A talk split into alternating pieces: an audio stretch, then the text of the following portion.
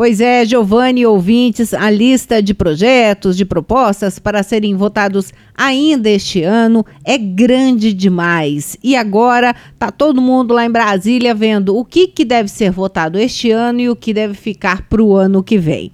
Aquela proposta é, de Paulo Guedes, da equipe econômica, de fazer uma PEC, uma proposta de emenda constitucional de emergência fiscal para conseguir gerar uma economia de quase 30 bilhões de reais no ano que vem, dentro do Pacto Federativo, puf, não tem mais como não. Já nem a equipe de Guedes acredita que será possível aprovar ainda em 2019 essa PEC.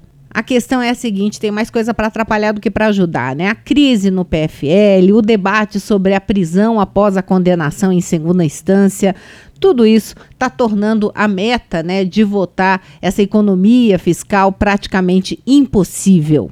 O que também na agenda econômica deve ficar para o ano que vem é a reforma administrativa, que está em negociação com os líderes e vai demorar um pouquinho, segundo o próprio presidente Jair Bolsonaro. Nesse caso, segundo informa o blog do Valdo Cruz, do G1, o governo negocia antecipadamente com líderes sugestões para serem absorvidas pelo texto que vai ser enviado ao Congresso. Além disso, a avaliação de articuladores políticos é que a medida dá munição à oposição no momento em que o ex-presidente Lula busca fortalecer a esquerda.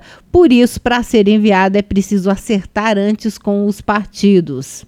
Outro projeto que está atrasado é aquele que vai tentar acelerar as privatizações. O governo está pedindo ao Congresso, pela lei né, que delega poderes para encurtar prazos para a venda de estatais, mas até agora não andou o projeto. Já a reforma tributária deve dar alguns passos este ano, mas a votação está prevista para março do ano que vem.